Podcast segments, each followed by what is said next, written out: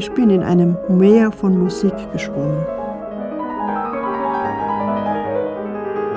Ohne Maria Bergmann wäre der Südwestfunk nicht das geworden, was er wurde. Zum 1. Oktober 1946, also im Gründungsjahr des Südwestfunks, wurde sie dessen erste Rundfunkpianistin.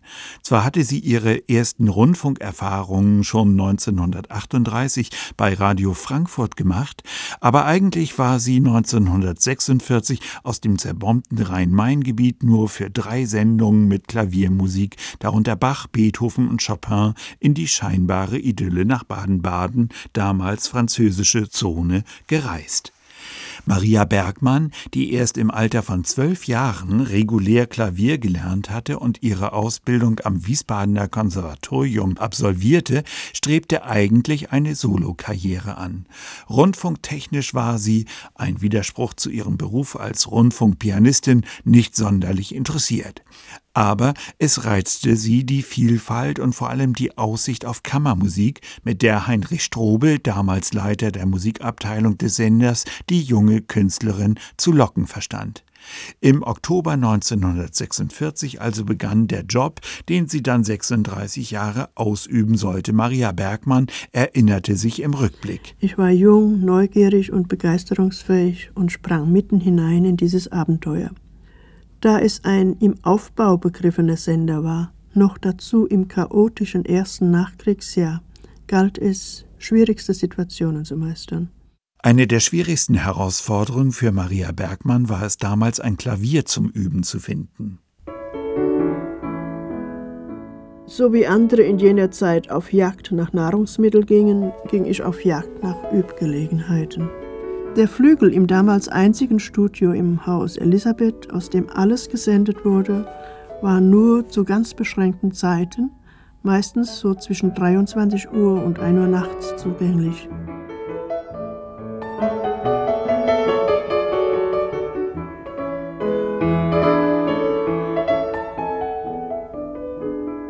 Hinzu kam ein Mietklavier im Zimmer des Hotel Tannenhof und auch der Flügel im Baden-Badener Kurhaus. Aber auch das Üben zu Hause war ein Riesenproblem und so kam das Fräulein Bergmann, aus heutiger Sicht unvorstellbar für eine professionelle Pianistin, auf die Idee einer besonderen Dämpfung für das Klavier, wie sie sich zurückerinnerte. Da ich die Beschwerden und Klagen nicht ertragen konnte, kam ich auf die Idee, eine Wolldecke ins Klavier vor die Hämmer zu hängen. So konnte ich ohne Hemmungen üben. Zu Maria Bergmanns Aufgaben als Pianistin des Südwestfunks gehörten in den ersten Jahren ihrer Tätigkeit vor allem Live-Auftritte, teils auch recht kurzfristige. Ab den 1950er Jahren wurden es dann vor allem Aufnahmen, die für die Ewigkeit auf Band festgehalten wurden.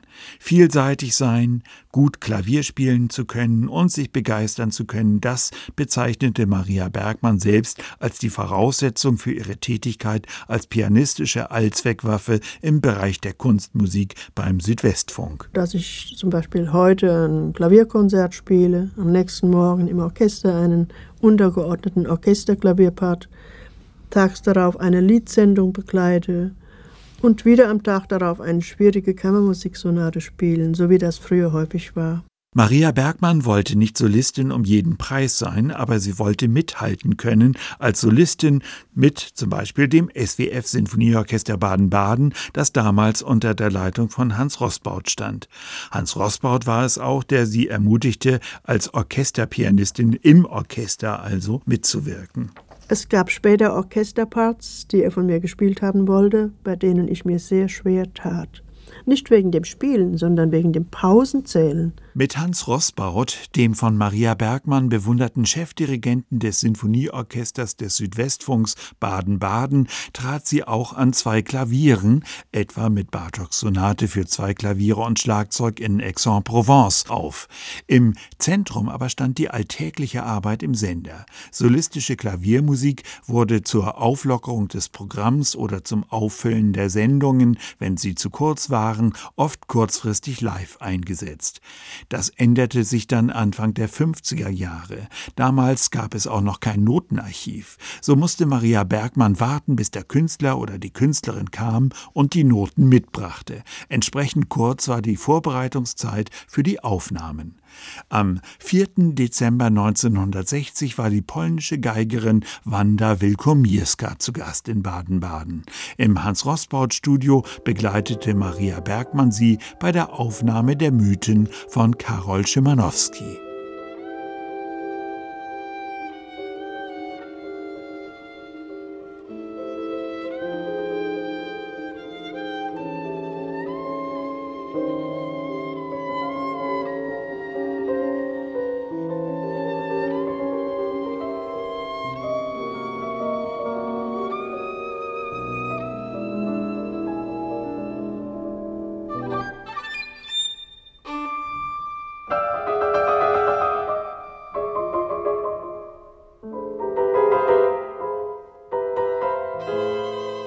36 Jahre lang, von 1946 bis 1982, war Maria Bergmann die Hauspianistin des Südwestfunks.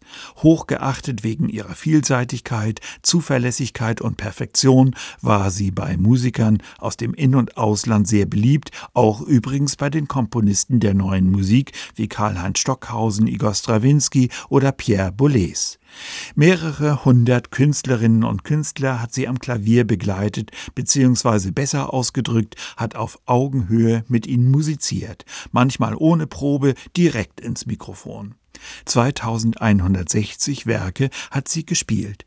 Zu den Künstlerinnen und Künstlern, mit denen sie Kammermusik einspielte, gehören etwa der Tenor Gérard Souzet, der Bariton Lawrence Winters, die junge Christa Ludwig, Violinvirtuosen wie Henrik Schering, Arthur Grumiot, Tibor Wager, Salvatore Arcado, Josef Suck, Wanda Wilkomirska, Ulf Hölscher, Cellisten wie Pierre Fournier, Janosch Starker, Ludwig Hölscher, Wolfgang Böttcher, Heinrich Schiff und viele andere mehr. 1982 ging Maria Bergmann in Pension. Ihre Aufnahmen waren auch Jahre danach noch nahezu jeden Tag im Radio zu erleben.